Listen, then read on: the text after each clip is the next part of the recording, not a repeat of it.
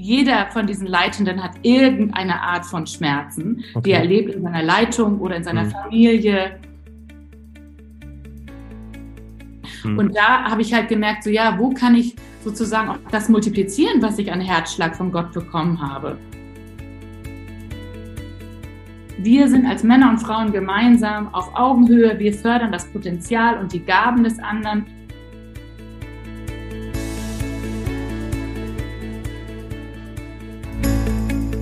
Der AM-Cast.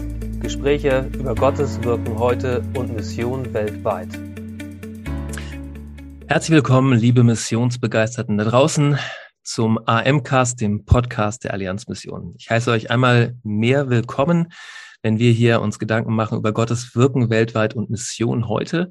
Und wie jedes Mal ist auch heute ein spannender Gast, eine Gästin dabei. Es ist Evi. Sie kommt aus einer besonderen Stadt und äh, wenn man auf ihren Blog geht, dann stellt sie sich vor als Theologin, Eventmanagerin und Mentorin. Und ich habe festgestellt, sie ist noch eine ganze Menge mehr. Efi, herzlich willkommen zum AM-Cast. Dankeschön, freue mich drauf. Schön, dass du da bist, Efi. Ähm, wenn man sich auf die Suche macht, was du so tust, dann stellt man fest, aktuell bist du engagiert und leitend im European Youth Ministry Network der Lausanner Bewegung und der Mission Commission der World Evangelical Alliance aktiv. Du warst irgendwann mal Pastoralassistentin einer Hamburger Gemeinde. Du warst mal Lernhilferin in der Elfenbeinküste. Du hast junge Erwachsene durch Indien geleitet. Du hast Jugendmissionsevents mit vielen tausend Teilnehmern aus 50 Ländern koordiniert. Du warst auch mal Vorstandsassistentin einer Aluminiumfabrik. Und 2021 hast du während Corona deine eigene Organisation gegründet. Und du hast gerade dein erstes Buch geschrieben, worüber wir Juhu. heute auch ein bisschen reden werden. Herzlichen Glückwunsch dazu. Es ist gelungen. Ich habe es genossen und wir machen unverschämt Werbung in diesem Podcast. Für Dankeschön. Efi, wenn man das alles liest, ähm, dann schwirrt, schwirrt einem erstmal der Kopf und ich habe mich gefragt und ich frage dich auch dich mal ganz, das mal äh, am Anfang des Podcasts in einem Satz. Wer ist Efi Rodemann? Also ich würde jetzt ganz schlicht antworten und sagen, ich bin ein geliebtes Kind Gottes. Hm. Das ist jetzt eine schöne, knappe, fromme Antwort. Ähm, Aber die ist tatsächlich gar nicht fromm gemeint, sondern eher, ich denke so, jetzt wenn du so alles aufzählst, denke ich so, das klingt echt viel. Da könnte mir fast ein bisschen schwindelig bei werden. Aber irgendwie dieser Grundtenor, ich mache das, weil Gott mich, mir mal begegnet ist als Kind. Mhm. Und deswegen denke ich so, Hammer, dass ich so dabei sein darf. Wow, schön. Ja, ich merke, das strahlt was auf. Da, da werden wir noch mehr von entdecken. Du hast ein Buch geschrieben, das heißt Scheitern erwünscht, warum uns Krisen als Leitende wachsen lassen, erschienen bei SCM. Und ähm, in deinem Buch schreibst du, Erfolg wird nicht daran gemessen, wie viel du geschafft hast, sondern auf wie viel Widerstand du stößt und wie viel Mut du hast, den Kampf gegen diesen Widerstand aufzunehmen. Und äh, ich habe dich erlebt als leidenschaftliche Leiterin an verschiedenen Punkten. Du hast viel Widerstand erlebt. Ähm, willst du uns davon ein bisschen, willst du uns da ein bisschen mit reinnehmen, wo du als Leiterin auf deinem Weg Widerstand erlebt hast? Hm. Ja, gerne. Also ich habe so äh, diesen Spruch, den du jetzt gerade genannt hast, der ist mir total wichtig geworden. Aber es gibt noch einen zusätzlich und den, äh, den liebe ich, den sagt äh, Corrie ten Bohm und sagt, Mut ist Angst, die gebetet hat. So. Mhm. Und ich würde sagen, so von meiner Geschichte her ähm, gibt es immer wieder Momente, wo ich wirklich mit Angst zu kämpfen hatte. Also mhm. schon angefangen irgendwie, dass mein Englischlehrer sagte so zu meiner Mutter so, die, die Zwillinge, ich bin Nummer zwei, die mhm. können nichts, sie sind dumm und so, ne? Wo ich dachte, okay, da war schon so die erste Hürde. So akzeptiere ich das, was Menschen über mich sagen, oder akzeptiere ich das, was Gott über mich ausspricht und definiert. Mhm. So. Mhm. Und äh, genau, dann bin ich irgendwie größer geworden und äh, dann ist man mit seinem Weg mit Jesus unterwegs und merkt schon, wow, das ist manchmal gar nicht so leicht. Und dann übernimmt man Verantwortung und man bekommt Verantwortung übertragen. Mhm. Zuerst nimmt man sich, das nimmt man sich ja nicht, das wird einem ja irgendwie auch gegeben und anvertraut. Und mit einmal dann zu merken, wow, ich weiß nicht, ich bin oft so naiv und denke, oh, wenn ich mit Jesus unterwegs bin, dann klappt das irgendwie alles. Und dann kommen tatsächlich so diese, diese Hürden, diese Stolpersteine. Und äh, genau, das habe ich halt immer wieder mal erlebt. Aber mhm. vor sechs Jahren war das dann so eine besonders große Herausforderung, wo ich mich, glaube ich, in meiner größten äh, Leitungskrise äh, dem gegenüberstand. So. Okay, was ist da konkret passiert? Ich bin, ich habe ein geleitet in Europa und äh, bin dann, ich merke schon, da gibt es ein paar Spannungen, aber habe das jetzt irgendwie nicht so, vielleicht für so ernst genommen, habe es ja auch nicht so ganz verstanden. Genau, und dann wurde mir einfach äh, nach einem Event dann gesagt, so Efi, vielen Dank per Telefon, du bist raus, wir möchten was anders, was besser und äh, genau, und das war, das war mein Baby, das habe ich mit aufgebaut, da war ich mit verantwortlich, so, das hm. war richtig, richtig schlimm. Hm. Ja, ouch. Das tut richtig weh. Ja, das hat richtig wehgetan.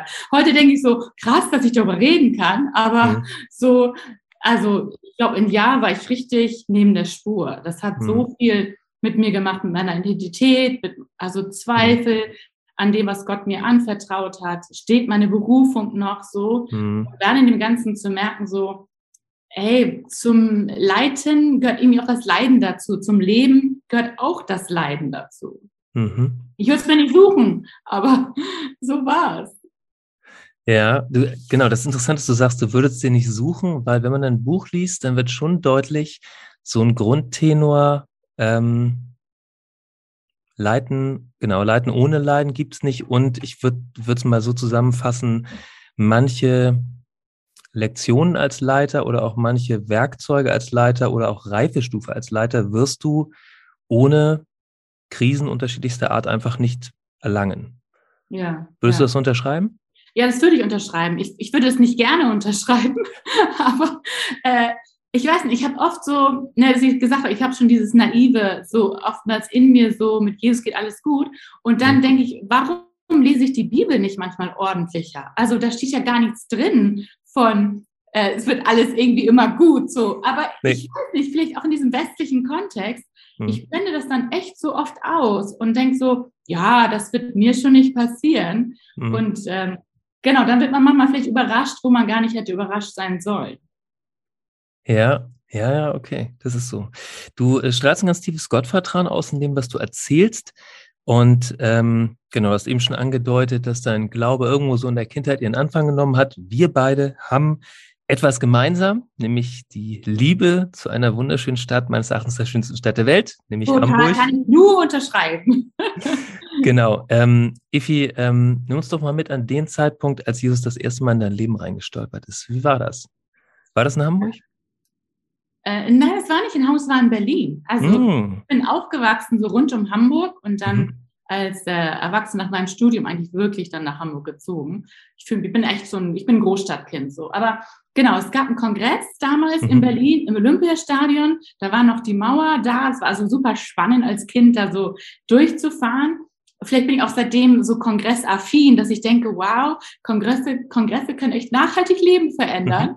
Genau, ich habe dort dann meine Entscheidung getroffen für Jesus. Das war so, da waren so ganz viele Preachers mhm. aus der ganzen Welt und genau, das war echt so der Moment, wo ich sagte, wow, mit diesem Jesus will ich ganze Sache machen. Mhm. Und äh, eine Woche später war mhm. ich in einem Gottesdienst in Hamburg und begegnete da einem jetzt verstorbenen afrikanischen Evangelisten. Und er sagte dann, also ich bin dann so auf ihn hin und habe gesagt, oh, das war legendär. Wahrscheinlich was anderes gesagt. Aber es war so toll in Berlin und äh, Gott ist mir begegnet. Und dann sagte er so, legte er so die Hand auf meine Schulter und sagte, wow, wenn du mal groß wirst, ne, bist, dann wirst du mit mir Missionarin in Afrika. Yeah. Und ich sag mal, es waren so in einer Woche echt so, okay, mm. Jesus hat mich gerufen, aus mm. was immer das bedeutete für mich als Kind und gleichzeitig so zu wissen, dass Menschen mir etwas zusprechen und sagen, mm. für diesen Gott kannst du etwas bewegen. So, du bist gewollt, äh, du bist begabt, du mhm. hast etwas dazu beizutragen. Das war für mich das war für mich also sowas von besonders. Mhm. Äh, ich habe dann echt, das ist vielleicht ein bisschen lustig, aber ich habe seitdem so Autogrammbücher äh, gestartet von prominenten Christen und Missionaren. Also wahrscheinlich, wenn das so alles jetzt die Oldies, die so langsam so am Sterben sind, aber die sind alle in meinem Buch okay. mit Widmung und so, so die Missionswerksleiter von überall, weil das hat mich so, ich dachte so, jetzt bin ich da unterwegs und was sind jetzt die nächsten Schritte, wenn Gott mich so ruft in die Mission? Mhm. Genau, und dann bin ich auf diesen Weg gegangen und dann waren da bestimmt nochmal so Einsätze äh, dann in meiner Jugendzeit ganz, ganz wichtig, äh, wieder mhm. ne, zu sagen, okay, wie bringst du jetzt den Glauben in die Praxis? Mhm.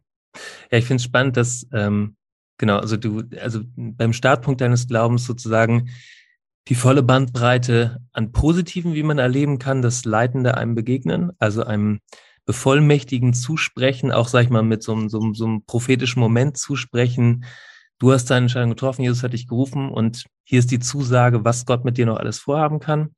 Also ähm, genau, gerade im, äh, gerade im äh, Gegenüber so zu den auch sehr negativen Erfahrungen, die du gemacht hast, unglaublich schön. Du hast diesem Ruf tatsächlich äh, Folge geleistet. Du bist ja. einfach mal losgedüst in die Elfenbeinküste. Und wenn man Nein, ein Buch liest. Einfach so, nicht einfach nein, so. Nein, natürlich nicht einfach so. Aber wenn man ein, wenn man ein Buch liest, ähm, wird deutlich, dass du dort in einer ganz anderen Kultur, in einem ganz anderen Kontext ähm, genau, sag ich mal, einige wohl, wohltuende Stolpersteine in manchen wohltuenden Stolpersteinen entdeckt hast, dass das Leben vielleicht doch gar nicht so einfach ist, wie sich das hier in Deutschland mal anfühlt. Willst du uns da ein bisschen mit reinnehmen? Ja, gerne. Also ich bin ja dann in einem sehr muslimisch orientierten Land gelandet. Mhm. Genau, in dem Falle war das dann schon spontan mit, mit Afrika, aber vorher war ich ja äh, sozusagen, habe ja so eine theologische, missiologische Ausbildung gemacht. so Und äh, da merke ich so, ne, ich habe als junger Mensch, ich war begeistert und hatte jetzt super viel ähm, Theorie im Kopf, mhm. aber halt äh, mir fehlt ein bisschen die Praxis. So, und dann kommst du da an und äh, ich war tatsächlich vom ersten Tag an krank. Mhm. Also, ne, das ist natürlich, ich hatte so das Mandat, so jetzt endlich das auszuleben, was damals dieser ältere Herr über mich ausgesprochen hatte, so. Ich bin jetzt voll effektiv für Jesus und mhm.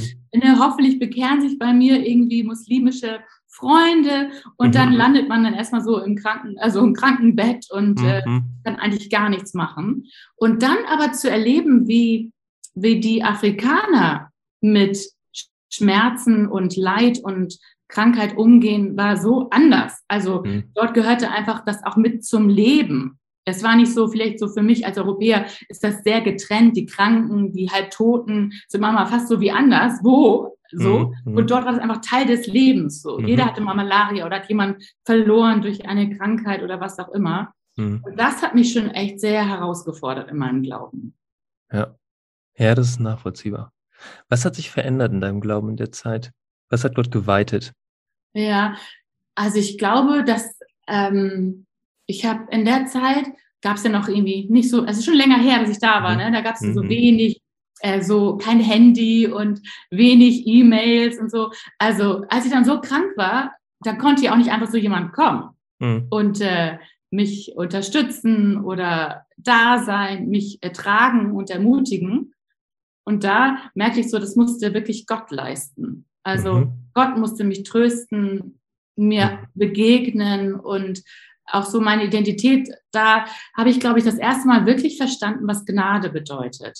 Mhm. Also dass ähm, genau, dass ich, was wir vorhin schon hatten mit diesem Erfolgszitat, so, mhm. dass Erfolg nicht ist, äh, wie, wie großartig ich da meine Missionsarbeit leiste, sondern einfach, dass ich mit Jesus unterwegs bin und äh, ihm treu bleibe, egal was jetzt gerade passiert. Mhm. Genau, das war, das war, ich glaube, mega prägend bis heute. Diese mhm. Erfahrung, ähm, dass ich genug bin für Gott, Jesus, einfach erstmal, weil ich bin. Mhm. Bei diesem Schmerz würde ich gerne anknüpfen. Ähm, du hast ähm, zum anderen schmerzhaften Zeitpunkt, nämlich äh, in dieser schweren Krise, nachdem dir so von einem Tag auf den anderen dein Baby, wie du es genannt hast, also diese Leitungsaufgabe weggenommen wurde, ist dir, wenn ich mich recht entsinne, auch wieder auf einer Konferenz jemand begegnet, der dir gesagt hat, Efi, du wirst erleben, wie dieser Schmerz ein Werkzeug in deiner Werkzeugkiste geworden ist. Ähm, ist er das geworden? Und äh, wie arbeitest du mit diesem Werkzeug. Ja, also genau, als, der, als dieser Lausanne-Leiter das damals zu mir gesagt hat, also da war ich gar nicht fähig, emotional irgendwie drauf zu reagieren. Er kam gerade selber aus mhm. einer großen Leitungskrise und sagte, Efi, ich habe es erlebt, es stimmt so. Mhm. Und dann dachte ich nur so, ne, wirklich so, kann Jesus jemals meinen Schmerz gebrauchen, weil ich mir das nicht vorstellen konnte. So, ich konnte mir das mhm. wirklich nicht vorstellen. Mhm. Und äh, jetzt denke ich so, ich schaue zurück und denke, wow, ist das cool, ähm, dass es möglich ist. Aber ich habe gemerkt, in diesem ganzen Prozess ist es nur möglich, wenn Schmerzen und Wunden zur Heilung kommen. Mhm. Also wenn ich jetzt immer noch, also ich habe mich ja dann entschieden, auch in dieser Krise, ich möchte nicht bitter werden. Ich möchte auch nicht irgendwas, was ich erlebt habe, auch jetzt an dem, was ich mitnehme, so in ein nächstes Missionswerk oder in eine Gemeinde mit rübernehmen. Ich will, ich will vergeben und vielleicht muss ich auch um Vergebung bitten. Das ist ja nicht, dass ich jetzt mhm. ohne Fehler war in dem Ganzen. Mhm. Ich habe das vielleicht nur einfach nicht alles so auch gecheckt, muss ich sagen. Mhm. Ähm, und dann einfach zu sagen, nee, dieser Werkzeug, diese, diese, dieses dieser Schmerz ist jetzt wirklich zu einem Werkzeug geworden in meiner Werkzeugkiste. Und ich merke, weil ich, ich bin ziemlich offen mit meinem Schmerz umgegangen. Mhm. Ich habe darüber geredet und darüber Mama mhm. auch gebloggt und zu sagen, mhm. oh, hier kam wieder ein Heilungsschritt, hier hat sich jemand meiner angenommen, hier hat mich jemand überrascht. Ähm, weil ich hatte, es gab ganz viele Situationen, wo ich dann an mir verzweifelt bin, ne? wenn mhm. Leute nicht mehr mir begegnen wollen oder mit einmal wollten Leute nicht mehr auf ein Foto mit mir und ich wurde ausgegrenzt und äh, schlecht über einen geredet, so. Mhm. Äh, dann dachte ich so, wow, was macht das mit mir? Und indem ich über den Schmerz geredet habe, habe ich gemerkt, es war auch ein Türöffner für viele andere Menschen. Also das erlebe ich jetzt auch wieder mit dem Buch. Es ist ja erst seit kurzem auf dem Markt. Mhm. Und dass Menschen ähm, das Gefühl haben, sie können mir ihre Schmerzgeschichte anvertrauen. Und ich erlebe echt immer wieder, ähm, ne, wenn Menschen auch gerade von anderen Christen sehr verletzt worden sind oder auch Sachen passieren ja auch auf dem Missionsfeld, dann zu, ja. möchte ich eben denen die Hoffnung zusprechen und sagen, äh, Jesus ist mitten in diesem Schmerz mit drin, aber mhm. es gibt auch irgendwie die Möglichkeit, da rauszukommen und hoffentlich wird es zu einer Narbe. Mhm. Stichwort Missionsfeld. Ähm, Genau, also ich sag mal, genau, es gibt, äh, gibt Sachen, die schiefgegangen sind, ähm, es gibt Sachen, die auch wehtun, aber man darf auch mal sagen, dass du also noch weiteren, um noch weiteren Horizont, was Mission angeht, äh, zu haben, müsste man wahrscheinlich jenseits der Erde unterwegs sein. ähm, will sagen, du hast ähm, gerade mit deinem Engagement in, äh, in der Lausanner Bewegung international und auch äh, mit der äh, Mission Commission der World Evangelical Alliance ähm, bist du auf einer Ebene, wo es um globalen Blick auf Missionen geht. Und da interessiert mich, interessieren mich eigentlich zwei Dinge. Zum einen nämlich, welche Unterschiede nimmst du wahr zwischen dem, was man als Mehrheitswert, Mehrheitswelt und äh, Minderheitswelt, also dem klassische westlichen Ländern und den Ländern des globalen Südens. Welche Unterschiede nimmst du da wahr, was den Umgang mit, ähm, mit Krisen, mit Leid in der Leiterschaft angeht? Das ist das eine. Und das andere, wo profitierst du bei diesem ähm, bei dieser globalen Zusammenarbeit mit Leitern von, diesen, von deinen Erfahrungen? Also das ist ja erstmal total spannend, in so einem interkulturellen Kontext zu arbeiten. Mhm. Jetzt mit einem Mal äh, ist ja der Oberchef ein äh, Amerikaner mit äh, asiatischen Wurzeln. Mein direkter Chef ist ein Afrikaner. Das ist ja schon mal echt so spannend ich check auch nicht immer alles, was dann mein afrikanischer Chef möchte. Frag mich jetzt, ist er gerade böse mit mir? So, weil das ist einfach auch mal so anders geschrieben, ne? Und dann frage ich immer meine chinesische Assistentin da von ihm und sage, was meint er jetzt so, ne? Also mhm. das ist ja sozusagen dieser interkulturelle Kontext, aber total spannend, weil ich merke, das ist so eine Bereicherung, mhm. ähm, das Reich Gottes auch nochmal anders zu verstehen. Mhm. So und äh, ich merke schon in dem ähm, wie Menschen sozusagen mit Leid umgehen. Also ich merke erstmal, jeder von diesen Leitenden hat irgendeine Art von Schmerzen, okay. die er erlebt in seiner Leitung oder in seiner mhm. Familie, äh, dass niemand von denen wirklich gefeit ist. Und ich merke aber so in dieser, gerade in dieser globalen ähm, Ebene, in diesem Netzwerk, dass viele einfach sehr, sehr echt über ihr Leben sprechen, sehr viel über ihre Leitungserfahrung, über das, was sie, was ihnen schmerzt, so, wo ich denke, mhm. wow, die haben irgendwie äh, gelernt, noch eine andere Verletzlichkeit vielleicht auch zu zeigen, mhm. als wir manchmal vielleicht im Westen. Und ich habe gedacht, so, oh meine Güte, es gibt so viele Bücher, die sagen mir so 20 Schritte und dann hast du ein erfolgreiches Team. Mhm. Und ich denke so, meinen Teams geht's nicht immer gut, so, ne? Also, mhm da denke ich so, was sie mir vorleben, also das, was ich sozusagen damals in Afrika so angefangen habe zu verstehen, das würde ich sagen, ist global, dass die sogar fast, also der eine äh, Leiter aus Sri Lanka, der sagt so, er ermutigt uns so, umarme den Schmerz. So, also akzeptiere ihn, nimm ihn als deins, ne, mhm. weil ich trenne das so. Also mhm. ich tue alles, mhm. äh, wirklich, ich tue alles, um keinen Schmerzen zu haben. Also mhm. ich habe immer Ibuprofen und so dabei. Und es gibt die neue Variante, die schon 15 Minuten ja, ja. Wird. Also ich versuche alles zu vermeiden. Und die, vermeiden den Schmerzen gar nicht, sondern die haben eine Offensive sozusagen, wie sie damit umgehen. Mhm. Wo ich denke, krass, so, mhm. also wirklich, ich bin total immer wieder neu berührt und herausgefordert.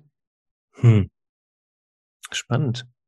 Was, ähm, nimm noch mal die Hörer ein bisschen mit rein. Ähm, Mission Commission, World Evangelical, World Evangelical Alliance. Wir haben hier ähm, äh, haben wir den äh, Jay Matenga schon mal im Podcast gehabt zu, ähm, zum Zukunftsthemen.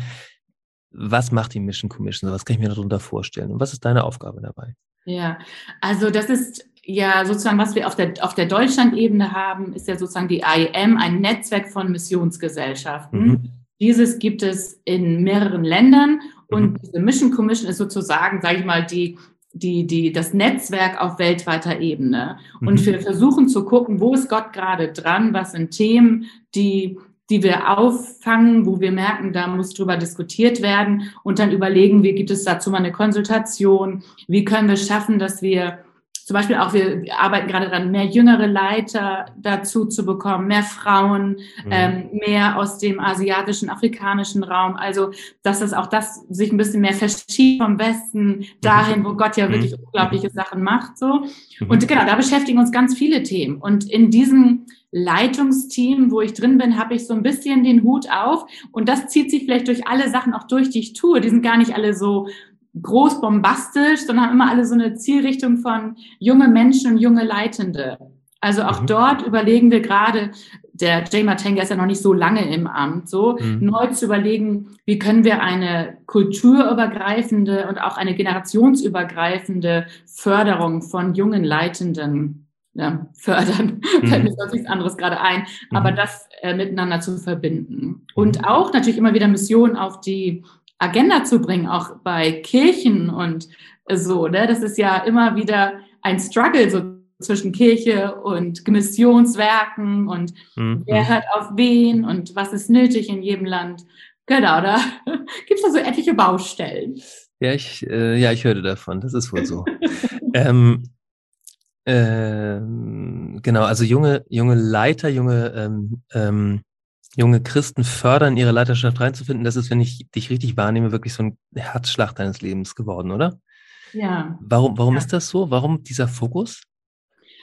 Also ich glaube, das hat sich jetzt einfach verschärft in den letzten Jahren. Ich war immer mhm. sehr viel mit der jungen Generation unterwegs. Mhm. Ähm, und dann habe ich aber überlegt, so, ich kann ja nicht alles erreichen. Also ich bin mhm. auch nur Evi. Mhm, so. Mhm, und das ist auch gut so, ne? Mhm. Aber ich brauche irgendwie, muss das miteinander, ähm, mit anderen zusammen das große Ziel erreichen, Reich Gottes zu bauen. Mhm. Und da habe ich halt gemerkt, so ja, wo kann ich sozusagen auch das multiplizieren, was ich an Herzschlag von Gott bekommen habe. Mhm. Und dazu sagen, ja, es ist ja natürlich, mhm. also ich, es ist vielleicht mal schön, nach Bulgarien zu reisen und dort mit 50 ähm, Jugendlichen was zu machen, aber könnte ich nicht viel mehr Impact haben, das wäre so auch so mein Wort, so Impact-Wirkung, wenn ich sage so, oh, ich investiere aber in 20 Jugendleitende mhm. und dadurch wirklich ganz anderes noch in Gang gesetzt. Und ich habe so, ein, ich hab so einen großen Traum, dass Gott Europa neu wirklich besucht, dass er was tut auf unserem Kontinent. Und dann denke ich halt so, wie andere ja auch so, da müsst du mit den Leitenden anfangen. Also, ja. ne, das sind ja die Schlüsselpersonen und die da was bewegen, wo man den Hebel ansetzt. So. Und das mhm. war sozusagen eine Sache. Aber die andere Sache, die mich auch super beschäftigt, ähm, ist, dass wir so eine, dass wir viele tolle Leitende haben und wir mhm. haben eine große Abbruchsquote unter Leitenden. Mhm. Das schreibe ich auch in diesem Buch. Und das ist aber etwas, ja. ich glaube, das hat mich seit drei, vier Jahren so mega krass gepackt, dass ich merke, mhm. so äh, zwischen 35 und 45 Jahren brechen viele Leitende ab. Mhm. Ich habe in diesem Buch gelesen, auch von Amerika, da stand dann drin, irgendwie, einer von 20 Pastoren ist noch im Dienst, wenn er in die Rente geht. Also, wenn ich das mhm. lese, dann ja. einfach nur lesen, das, das macht was mit mir. Mhm. Und dann denke ich so, okay, Efi, du warst 45 und dann kam die Krise und ich darf heute mit dir darüber reden, weil Menschen auch dann in dieser Krise an mich geglaubt haben und waren meine mhm. Wegbegleiter so. Und dass ich denke so, was, was, kann ich tun, auch für die nächste Generation? Ich kann nicht Schmerz verhindern, mhm. aber ich möchte Ihnen sagen, so, es ist, es gibt Wege, da durchzukommen. Geh nicht alleine, ne, such dir Schmerzpartner in dem Ganzen, so. Genau. Und das ist echt, das ist, was mich antreibt, so. Mhm. Ja. Mhm. ja, okay, das spürt man dir ab. Ähm, wenn wir da reden von diesen vielen, das spürt man dir definitiv ab. Wenn wir reden, ähm, Genau, wir reden davon, dass so viele Leute, also so viele Leute im hauptamtlichen Dienst das quittieren. Ich erlebe das auch gerade zur Zeit, also während Corona bei vielen ähm, Hauptamtlichen, gerade im Gemeindienst hier in Deutschland, da sind oft die Nerven runter und da gibt es manch einen, der sagt, es reicht, ich gehe aus diesem Beruf raus, ich mache was anderes. Ähm, geh mal äh, zurück zu deinem Buch ein Stück. Ähm, da beschreibst du nämlich, ähm, äh, dass es Stolperfallen und Hürden gibt, die auf jeden in Leitungsverantwortung warten. Und du nennst ein paar Krisen, Komplexität, Erschöpfung, Vertrauensbruch, Einsamkeit und Ruhm. Ähm, was gibst du, also das ganze Buch zu lesen lohnt sich auf jeden Fall, um das ausführlich beantwortet zu kriegen. Ähm, was würdest du wahrnehmen, was zurzeit ähm, äh, typischerweise so äh, Stolperfallen sind, die besonders herausfordernd sind für viele Leitende? Hm.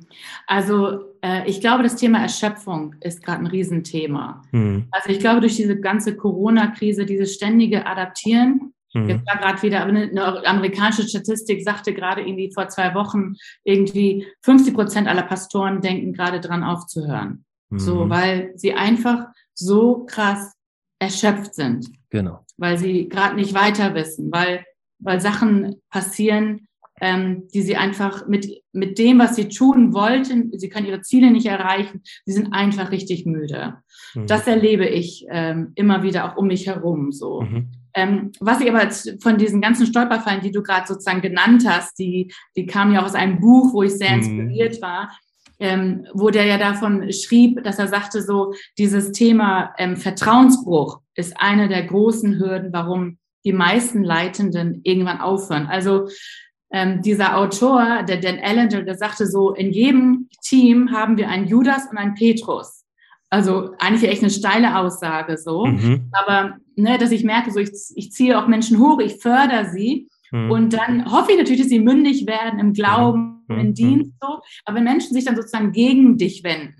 Ich habe gerade morgen wieder mit dem Pastor gesprochen, so dieses, dass Menschen sich dann gegen dich wenden. Irgendeiner erzählt ein Gerücht, vielleicht aus Neid, Eifersucht oder mhm. keine Ahnung. Ja. Und dann kann dein ganzer Dienst erstmal echt vorbei sein. Du musst dann ja. aufräumen und es braucht Jahre, bis du das Vertrauen wiederherstellst. Wenn es denn möglich ist. Hingehen, so, ne? Mhm. Und denke ich so, das sind Sachen, die mich gerade mega äh, beschäftigen. Und wir haben natürlich auch gerade auf hoher Ebene in Leitung in Deutschland, aber auch ja weltweit Leute, die gerade sowas von tief gefallen sind. Und das mhm das berührt mich auch und davor habe ich dann auch irgendwie Angst, dass ich mhm. denke, so, ne, das sind ja Stolperfallen, die können mhm. mich ja nicht nur zum Stolpern bringen, sondern mhm. auch wirklich zum endgültigen Scheitern. Mhm. So, und da denke ich so, wow, also, ne? Ja, das, um. da steckt einiges drin. Du hast äh, in deinem Buch, das, äh, was mir sehr gefallen hat, ganz unterschiedliche ähm, äh, Gesprächspartner zur Sprache kommen lassen, aus unterschiedlichen, unterschiedliche Geschlechter, unterschiedliche Altersklassen, unterschiedliche Aufgaben. Ähm, vom, vom, vom Boxer bis zum, äh, bis zum äh, Willow Creek Mitarbeiter sind da viele mit dabei, die ganz ehrlich berichten von ihrem Scheitern. Das ist wohltuend, das ist total gut. Und ähm, wenn wir über Stolperfallen reden, was ist denn so deine Lieblingsstolperfalle? Meine Lieblingsstolperfalle. Also die, wo du am leichtesten reinstolperst. So. Ja, also ich würde schon sagen, dass ich irgendwie all diese Stolperfallen schon kennengelernt habe. Hm. Und ich verabscheue sie alle, wenn ich das so sagen. Aber ja. ich glaube, es gibt immer wieder Sachen, äh, die wieder, immer wieder hochkommen. Also, okay. dass ich immer wieder merke, so, äh, ich muss, äh, kann ich mit dem, was Gott mir geschenkt hat, kann ich damit mhm. gut umgehen mhm. oder bin ich neidisch auf das, was der andere irgendwie erlebt? Mhm. So, ne? Wo Gott ihm äh, begegnet und so, äh, hallo Hund. Und äh, wo äh, ne, dass, dass Leute ähm, etwas erreichen und ich denke, oh, das wäre doch auch cool gewesen, dass ich das hätte. So, mhm. damit muss ich immer mal wieder kämpfen und sagen, so, okay, Gott, ähm, das ist, ne, es ist, ich will nur treu sein mit dem, was du mir anvertraut hast. So. Mhm. Ähm, und dann würde ich auch schon noch sagen, ähm, dieses sich immer wieder neu abhängig zu machen von Gott. Also dieses zu wissen, er meint es gut und er kümmert sich zur rechten Zeit um mich. Das ist wahrscheinlich nicht jetzt so eine Stolperfalle, die hier so ste steht mhm. im Buch, aber die mich immer wieder so dieses, äh, was mache ich mit meinen Zweifeln? Oder ich habe echt gedacht, so jetzt bin ich ja schon irgendwie 51 und mhm. denke, so ich müsste das doch irgendwie mal hinkriegen, auch mit dem Thema Menschenfurcht. Und ich habe gemerkt, mhm. in den letzten Also ich dachte, ich bin ganz, ganz gut auf dem Weg. Mhm. So. Und dann in den letzten zwei, drei Jahren, da gab es so Situationen, da durfte ich dann Sachen machen mhm. vor wichtigen Menschen in Kirche und so. Und dann habe ich mit einmal wirklich, kam wieder was hoch bei mir, wo ich dachte so, ich dachte, damit bin ich schon längst, also das habe ich schon unter die Füße mhm. bekommen, so, ne? Mhm. Und das hat mich mega herausgefordert. Also mich dann meinen eigenen Ängsten und meinen eigenen Unsicherheiten und wo ich mich unzulänglich fühle, also dem muss ich mich immer wieder auch stellen, so. Mhm. Hm. Gut, dass du es so ehrlich benennst. Danke dir. Ähm, ja, ich schäme mich irgendwie dafür und auf der anderen Seite denke ich so. Aber es ist so Gott, gut. du musst ja was damit machen. Ne? Das ist es, ja echt peinlich, dass ich denke, du hast es immer noch nicht geschafft. So. Genau, es ist so gut, es ist so wichtig. Ähm, genau, also da gerade, dass wir bereit sind, äh, nicht nur mit dem, was uns an uns shiny shiny ist, anderen Menschen zu dienen, sondern auch mit dem, was nicht ist. Also ja. genau, muss ich jetzt erzählen, weil es mich so Dankeschön. bewegt. Ich war gerade am, äh, war gerade vergangenes Wochenende bei meinen Eltern, weil ähm, mein Vater schwer erkrankt ist und saß dann äh, während der Sturmkatastrophe, habe ich irgendwie versucht, aus Hamburg da wieder nach Hause zu kommen, saß in der Bahn, mir ist eine weinende junge Dame gegenüber. Ähm, genau, und ich bin an diesem Sonntag nach Hamburg gefahren, weil mein Vater an Leukämie erkrankt ist und ich ihn sehen wollte und für ihn da sein wollte. Und diese junge Dame hatte an äh, diesen Morgen erfahren, dass ihr Vater, zu dem sie ganz lange keinen Kontakt mehr hat, Leukämie im Endstadium hat. Und inmitten eines Sturmchaos, wo halb Deutschland äh, flach liegt und inmitten dessen, dass ich auch emotional gerade nicht auf der besten Wolke war nach diesem Wochenende, hat Gott den Fokus, diese Frau neben mich zu setzen, damit sie genau an diesem schwarzen Tag ihres Lebens jemand hat, der zuhört und der das erste Mal seit Jahrzehnten mit ihr betet. Genau, und da denke ich, genau das, also ich habe viele Predigten in meinem Leben gehalten, aber an diesem Tag, wo ich nicht stark und nicht shiny shiny war, hat Gott so viel mehr gebraucht. Und das, äh, genau, das ist mein Learning. Also da bin ich ganz bei dem, was du auch in deinem Buch verfolgst. Das verfolgst. Das wird halt ein Werkzeug, das du niemals anders hättest. Ja, ja. genau. Ja. Manchmal wundern wir uns ja und denken, oh, wozu kann das denn jemals gut sein? Ja. So, ne? Also ich habe ja dann in Afrika erlebt, dass einer meiner Lieblingsfreunde dort, der Muslime, hat dann ja am Ende meiner Zeit und nach dem Jahr gesagt, so, oh, diesen Gott, den du nachfolgst, so, den will ich kennenlernen. Und ich denke, hä, weil ich war doch jetzt gar nicht so ein besonderes Zeugnis. Und und ich war eher gefühlt krank und so, ne? Ja. Was sagte ich, ja, aber das will ich, und denke ich so, Gott ermutigt uns. Also wir sehen ja nicht immer die Frucht von dem, was wir tun und machen, aber dann zwischendurch diese Ermutigung, also ich feiere jetzt seine Geschichte, wo ich denke, das war irgendwie, Gott sagt so, eine Simon, sei einfach nur treu mit dem, was ich gerade genau. dir auch für die Füße packe. So. Ja, ja, genau das. Dazu ein wunderschönes Zitat aus deinem Buch, Überraschung. Als Leitende sind wir sichtbar. Menschen um dich herum saugen deine Werte über das Leben und den Umgang mit Schmerzen auf. Das ist genau das, wovon wir gerade reden. Ja. Die anderen nehmen uns wahr, gerade da, wo wir nicht stark, wo wir nicht Helden sind. Und ähm, genau, was ich einen ganz schönen Begriff fand, war äh, der liminale Raum, den hast du aufgegriffen. Und der hat auch was hiermit zu tun. Also liminale Raum, du beschreibst damit sozusagen diese Übergangszeit dass es in der Bibel oftmals als Wüstenzeit beschrieben wird. Das heißt, eine Zeit, wo etwas zerbrochen ist, wo noch kein klarer neuer Weg da ist, wo man mit Dingen auch nicht fertig ist. Und ähm, genau, wir haben jetzt darüber gesprochen, du hast eine Leitungskrise hinter dir und trotzdem merkst du, Dinge sind nicht fertig. Bei unserer Familie ist sehr, sehr viel Krankheitsgeschichten. Vieles davon habe ich irgendwie Frieden drüber, aber deshalb ist es trotzdem nicht leicht. Ähm, was macht diesen liminalen Raum, diese Zwischenzeiten aus und was können wir dort lernen? Ja, also als ich diesen Begriff das erste Mal gehört habe vor ein paar Jahren, da war ich ja. echt so wie schockverliebt. Weil ich dachte so, oh, es beschreibt ja so einen, Zwellen, einen Schwellenzustand. Ne? Also ich weiß, ich kann nicht zurück. Also mhm ich könnte zurück und denke, ja, die Fleischtöpfe in Israel, die waren doch mal so gut. Und ich vergesse eigentlich, wie kacke manches auch war, so.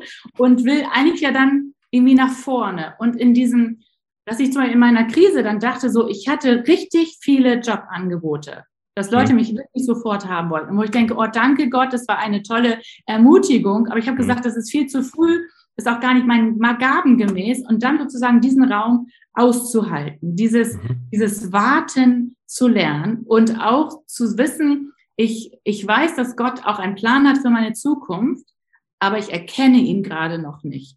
Und ich merke in mir drin ist eher so diese, ich bin ein Aktivist. Ich will mhm. sofort von einem mhm. zu nächsten springen. Und mhm. warten fällt mir richtig schwer. Mhm. Und auf Gott und seine Stimme zu warten, noch schlimmer. So, ne? Mhm. Aber dann zu, bewusst zu sagen, ich, ich ertrage jetzt diesen Wartesaal Gottes und ich ertrage ihn nicht nur, sondern ich sage auch, Gott, ich will auch in diesem so lange bleiben, bis du sprichst. Mhm. Also, ne, und das ist, glaube ich, auch jetzt bin ich auch wieder in so einer, in so einer Transition drin. Ich werde nach 18 Jahren, ich bin noch im Aluminiumwerk, mhm. nach 18 Jahren werde ich rausgehen im Sommer und ich weiß, in diese Zeit zu gehen, aber ich weiß nicht, was danach kommt. Und das mhm. bringt natürlich Unsicherheiten mit sich und mhm. dieses, kann Gott mich noch finanziell versorgen und denke ich so, meine Güte, er hat es immer gemacht. Mhm. Wieso traue ich ihm das jetzt nicht zu? Und das ist das, wo ich sage, ich muss es in dieser Zeit wieder neu auch sagen, so Gott sagt, so Evi, es ist Zeit, dass du wieder aufs Wasser gehst. So. Mhm. Und dann will ich auch mit vielleicht zitternden Knien, aber will ich mhm. äh, das gerne machen. Ja, ich glaube, ja, genau. Also bin ich ganz bei dir. Ich glaube, für mich sind, sind Sternstunden dieser Wüsten oder Übergangszeiten sind genau nirgendwo, das ist, äh, knüpft an dem, was du sagst, du nennst es auf dem Wasser gehen. Ich würde sagen, nirgendwo erlebe ich, dass Gott mich trägt so intensiv wie in diesen Phasen. Das geht mir jetzt mit ja genau, manchmal schwer war in den letzten Jahren und auch bin jetzt äh, 40 so, da sortieren sich Dinge auch um, stelle ich fest, Dinge, andere Dinge werden wichtiger. Ähm, das ist die eine Sache, dann den, diesen Wert innezuhalten, also fähig zu sein, es auszuhalten, dass jetzt noch nicht alles klar ist. Ähm, genau, und für mich habe ich auch festgestellt, dass ich auch manches an Berufung da tatsächlich ausfallen kann, weil da auch alte Bilder zerbrechen, alte Bilder von mir, vielleicht auch von dem, wozu Gott mich berufen hat. Also als ich in den Dienst gegangen bin als Pastor einer Gemeinde, bin ich davon ausgegangen, ich werde jetzt mein Leben lang machen, ist das, was Gott will. Und ich stelle fest, nee, ich bin jetzt am anderen Punkt und Gott ist dabei, andere Sachen auszufallen. Also das, genau, das sind für mich so Sternstunden liminaler Räume. Ähm, du hast erlebt und ähm, Genau, dann sind wir wieder ein bisschen bei jungen Leuten, ähm, aber auch bei Erfahrungen, die nicht nur positiv sind. Du hast erlebt, dass du gerade als weibliche Leiterin nicht immer ernst genommen wurdest. Ganz schöne Anekdote äh, aus, deinem, aus deinem Buch, große Konferenz. Du als Leiterin mit dabei, irgendein netter Herr kommt auf dich zu und fragt, von wem sind Sie denn die Ehefrau? Ähm, von welchem Leiter sind Sie äh, Von welchem Leiter sind Sie denn die Ehefrau? Ja, genau. Oh. genau. Ah, ja, genau. Aku akute Fremdscham für mein Geschlecht an dieser Stelle. Ähm, genau, du stellst fest im Buch, also ein Kapitel, wo es gerade spezifisch um das Thema geht, ist eine Lüge, dass wir nicht genügend Frauen haben, die auf der Bühne reden können. Wir haben sie, wir fördern sie nur nicht genug. Warum ist das so und wie machen wir es besser? Ja, ist eine, also eine gute Frage. Es ist ja, sag mal, ich feiere jede Frau, die das irgendwie nicht unterschreiben kann und die sagt so, ey, mir geht's richtig gut mit Männern. Mhm. Ich würde auch sagen, ich habe das fast immer auch wirklich super gut gehabt. So, okay. ich bin sehr gefördert worden. Aber ich habe zum Beispiel irgendwie nach einer weiblichen Mentorin gesucht und mhm. ich habe das nicht gefunden. Also mhm. Ne, dann denke ich so, okay, mhm. es gibt schon weniger Frauen in Leitung so, das ist dann manchmal schwer. Ich erlebe auch, dass es im freikirchlichen Sektor größer ist als jetzt vielleicht im landeskirchlichen. Dass wir, also wir hatten gerade gestern eine Diskussion, wie viele Pastorinnen gibt es ne, in unseren ganzen freikirchlichen Denominationen. Mhm. Da gibt es oft zwischen fünf bis 15 Prozent an Frauen in Leitung. Äh, ne, und das ist ja schon mal irgendwie echt, wo ich denke, okay, mhm. das ist immer der Status quo. Mhm. So, damit beschäftigen wir uns. Was heißt es, Frauen einen Raum zu geben. Und ich merke schon, ich habe äh, letztes Jahr so ein äh, neues Leiterin-Training gestartet ähm, mhm. und ich wollte es nie machen, ehrlich gesagt. Ich finde immer, nein, ich bin doch berufen ne, für junge Leitende und dann nicht bewusst für Frauen. Aber da komme ich echt herausgefordert zu sagen, so du musst auch deine Stimme erheben. Also ich habe eine Stimme und ich möchte sie gerne für Frauen ähm, dann hochheben und sagen, ähm, dass viele immer wieder auch sagen, es gibt keinen Platz für sie. Mhm. Sie haben das Potenzial und die Begabung, mhm. aber es gibt keinen Platz für sie oder dass dann genau wie du sagst, so dann kommen Leitende auf mich zu und sagen, wir haben Frauen gefragt, aber die sagen nein. Mhm. So, dass ich merke, okay, da gibt es eine Diskrepanz, wie gehen wir miteinander um? Was kann mhm. ich tun, um Frauen zu fördern? Und mhm. ich denke, da brauche ich echt auch den Zuspruch der Männer an dieser Stelle, die sagen so, ja, wir glauben auch nicht nur an die junge Leitergeneration, wir glauben auch an die jungen Leiterinnen dass die integriert werden können, dass es mhm. Stellen für sie gibt. Und ich frage mhm. frag mich ja auch immer wieder, jetzt ist mir die Bühne auf vielerlei Art und Weise geschenkt. Also ich darf heute bei dir sein, Simon, ja? Und dann mich zu fragen, bin ich aber auch bereit, diese Bühne zu teilen? Jetzt habe ja, ich Art erkennt, ja. so. Ich, nee, ich will immer wieder, also auch sagen, ich, ich, ich gehe auch zur Seite und lasse jemand anderen äh, übergebe ich den Platz und fördere die Person noch dabei. Und da glaube ich, das ist etwas, was wir machen können. Ich glaube, wenn wir dafür sensibel sind, dann braucht es vielleicht gar keine Quote, sondern es braucht dieses, wir sind als Männer und Frauen gemeinsam auf Augenhöhe, wir fördern das Potenzial und die Gaben des anderen. Und dann ist es erstmal nicht wichtig, welches Geschlecht du hast, sondern dem hast du eine Berufung von Gott und die Begabung dazu. Ja, ja, ja. Und ich, also ich persönlich finde, es macht viel glücklicher. Vielleicht hat das also, also ich stelle fest, es hat was mit meiner Kernberufung zu tun. Das, was mich am glücklichsten macht, ist nicht selbst auf der Bühne rumzuturnen. Das habe ich gemacht. Auch nicht große, äh, nicht, nicht große Dinge zu bewegen, sondern was mich am glücklichsten macht, ist anderen einen Raum zu eröffnen, wo sie zum Glänzen kommen können mit dem, was Gott mit ihnen vorhat. Das ist so unglaublich und da sind wir auch wieder beim Impact. Also da bist du heiliger als ich, Simon, weil ich habe schon auch gern die Bühne. Also ja? ich, ich, finde beides toll. Ja, da sind wir vielleicht auch einfach unterschiedlich. Ja. Das ist ja auch ja, mal, ist mal gut. Ich, denke, ich will ja was bewegen, aber die Frage ist genau wie du sagst, durch wen bewege ich was? Ne? Genau. Also ja, genau. Einzelstimme oder sind wir als Team unterwegs? So. Ja, genau. Was ich total spannend fand, war, du äh, machst, machst immer so ähm, Reflexionsfragen und äh, kleine Herausforderungen, wo man aktiv werden soll. Und du machst die Empfehlung, suche dir bewusst Leitende vom anderen Geschlecht ähm, als Freunde oder zum Connecten oder als Mentoren. War ich total interessant und habe mir vorgenommen, dass ich tatsächlich mache so, suche mir alle paar Jahre mal für ein Jahr einen Mentor und dass ich das tatsächlich mal versuche, eine Mentorin zu finden. Das könnte tatsächlich gar nicht so einfach werden, aber muss man sich dann halt mal aufmachen. Ähm, warum empfiehlst du das, sich einen äh, Mentor vom anderen Geschlecht zu suchen? Ah, weil ich immer glaube, so dieses, das, was die andere Seite sozusagen auch mitnimmt, was sie wahrnimmt an Leitung, wie Leitung ähm, auch gehen kann. Wir mhm. haben unterschiedliche Leitungsstile, jetzt nicht unbedingt Mann und Frau, aber jeder von uns hat ja einen unterschiedlichen Leitungsstil, mhm. dass ich merke, so ich will ja nicht ähm, nachher degradiert werden als, oh, das ist die Frau, so, mhm. sondern ich will, ich will gesehen werden als die Leiterin oder Leiter. Und da merke ich so, das ist total wichtig. Ich liebe es, in so äh, Männerrunden, wo Leitende sind, mit dabei zu sein. Und die haben oft auch andere Themen, die mich viel mehr beschäftigen, manchmal als wenn ich da mit Frauen zusammensitze und sage, aber was können wir sozusagen voneinander lernen? Mhm. Und äh, dass ich gemerkt habe, so, nein, wenn ich jetzt immer nur den Mann sofort sehe als, oh, ich denke, jetzt, jetzt muss ich irgendwie eine Regel ansetzen, ich darf mit dem keine Zeit verbringen, weil ich mhm. könnte irgendjemand in Versuchung bringen und so. Ich gehe gar nicht mit diesem Ansinnen ran, sondern sage einfach nur, da ist jemand von Gott berufen ähm, und davon will ich lernen und inspiriert werden. Mhm. Und dann kann man natürlich seine Sicherheitsmaßnahmen machen äh, und sagen, genau. ich gehe mal in ein Café oder ja, so. Ja. Ich, ich liebe es wirklich, also unterschiedlichste, auf unterschiedlichen Ebenen Freunden mhm. von beider Geschlechter zu haben. Und ähm, das hilft mir ungemein. Der Blickwinkel, die Perspektive, ja, ist der Hammer. Schön. Ähm, du hast so viel Langeweile, dass du auch noch ein bisschen promovierst nebenher äh, an der Universität von Südafrika, der UNISA. Ähm, zu welchem Thema? Also meistens kann man die Themen nicht verstehen, aber vielleicht kann man deins verstehen. Ach, ich glaube schon, weil ich bin ja erst einmal so ein praktischer Theologe und außerdem bin ich auch jetzt nicht, sag mal so, oberintellektuell. Ich, also das, das muss irgendwie für ans reale Leben irgendwie mhm. passen. Genau, und ich untersuche die Wirkung von Events. Also das. ob Events nachhaltig, ähm, spirituell sozusagen, ob sie nachhaltig Leben verändern. Mhm. Und ich untersuche dabei ähm, Jugendmissionskongresse, also wieder in meiner mhm. Schiene so, mhm. und äh, gucke, ob das, was wir sozusagen tun, ich habe selber welche geleitet für Europa, jetzt habe ich 14 Weltmissionskonferenzen sozusagen angeschaut mhm. und zu gucken, verändert sich das Leben anschließend. Wir reden von mhm. Mission, wir reden von missionalem Leben, wir mhm. reden davon, keine Ahnung, die Kirche soll gefördert werden von Leitenden und was immer. Und dann denke ich, was kommt denn am Ende raus? Haben wir unsere Ziele erreicht? Haben wir überhaupt Ziele für das Event? Und wenn wir darüber reden, dass äh, wir sagen, so Mission ist wichtig, passiert denn etwas, wenn wir da schon Tausende von Euros oder Dollar oder was auch immer ausgeben? Mhm. Für wen ist das denn wirklich nachhaltig? Mhm. Da bin ich jetzt versucht zu fragen, ob, ob, äh, ob es eine einfache Antwort gibt auf die Frage oder ob man dafür deine 400 Seiten lesen muss. Ich hoffe, dass nachher die vielen Seiten hoffentlich reduziert werden auf etwas Brauchbares.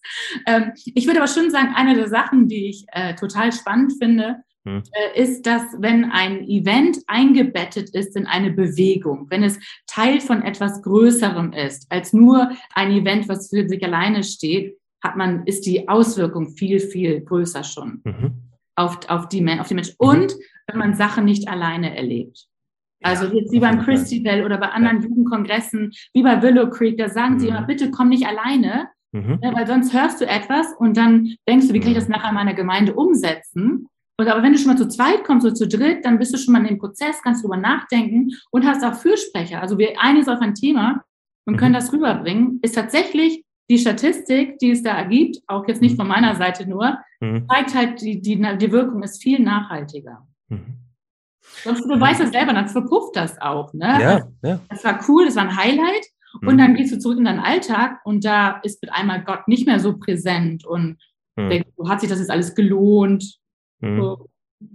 Hm, spannend. Bist du mit deiner äh, Arbeit schon fertig oder braucht die noch ein bisschen? Ach, das schön, Simon. Äh, nein, es braucht noch etwas. Also ich bin jetzt so im, äh, deswegen nehme ich mir jetzt auch Zeit, mal wirklich konstant jetzt äh, mhm. rauszugehen aus allem und werde mich irgendwo verstecken müssen, mhm. um richtig viel zu schreiben. Und ich hoffe dann nächstes Jahr 22, also 3, äh, auch 23, mhm. äh, dann äh, mit dem Großteil fertig zu sein.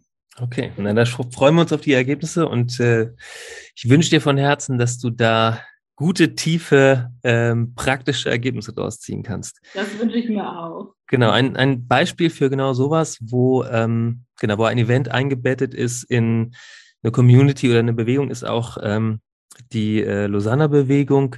Und ich habe dich als Ermutigerin und als Vernetzerin erlebt. Sei es, ähm, als du mit einem Gastbeitrag letztes Jahr, Anfang 2021, bei unserer weltweiten Ermutigungskonferenz von der Allianzmission einfach mal mit reingeschaltet warst oder letztes Jahr bei Lausanne Europe, also der Europakonferenz der Lausanne Bewegung, ähm, wo du als Moderatorin, als Host mit an Bord warst und ähm, äh, all die äh, Teilnehmer quer durch Europa und quer durch die Welt mitgenommen und ermutigt hast.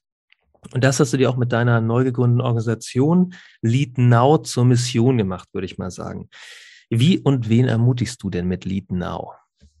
Genau, also das war schon, ich hätte gerne einen anderen Namen gehabt, aber die jungen Leute haben mit abgestimmt und oh. es wurde Lead Now, also bewusst mit diesem, ähm, wir, wir schaffen, wir fördern nicht nur Leitende für die Zukunft, sondern Leitende, die, die jetzt auch schon leiten können. Also niemand ist zu okay. jung, um mhm. nicht auch jetzt schon etwas bewegen zu können. Mhm. Deswegen wurde dann dieses Leite jetzt, äh, wurde dieser Slogan äh, ausgesucht und ist damit dann ins Vereinsregister aufgenommen worden.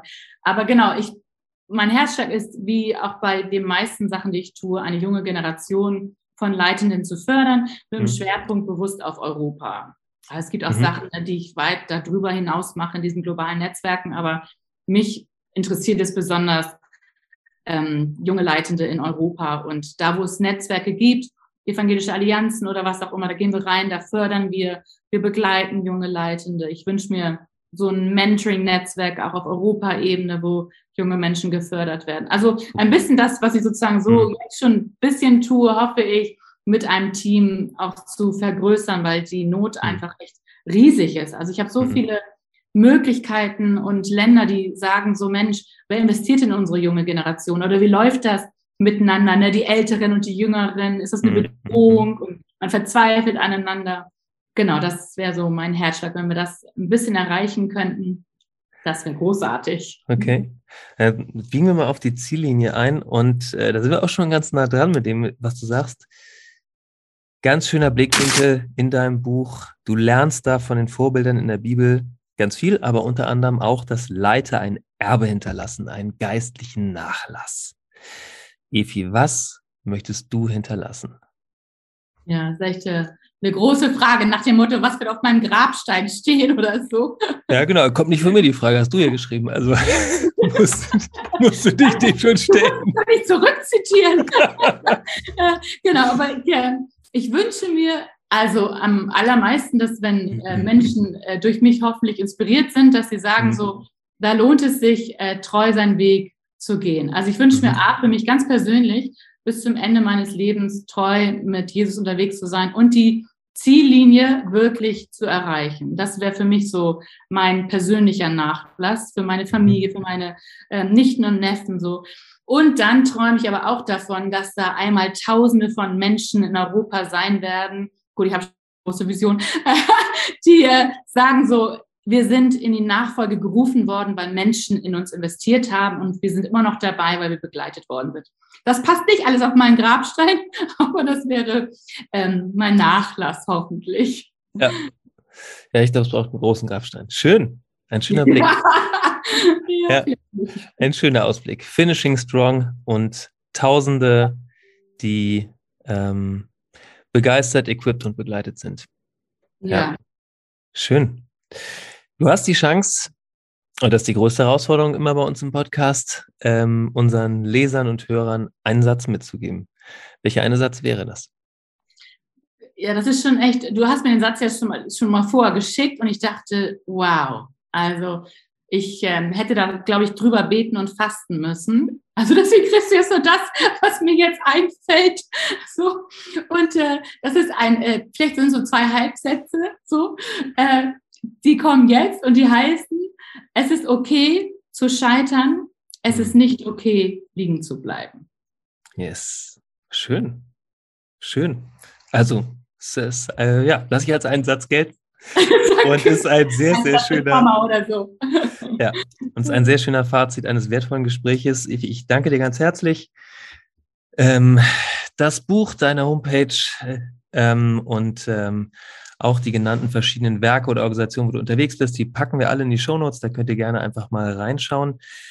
Ich danke dir, Efi, ganz herzlich für das ehrliche, zerbrechliche Gespräch. Ich habe was von dir gelernt. Ich hoffe, dass ihr Hörer auch ähm, genau etwas für euren Umgang mit Scheitern und daran, wie Gott daran mit euch unterwegs ist, gelernt habt und dass dadurch ein äh, ja, vollerer Werkzeugkasten zustande kommt.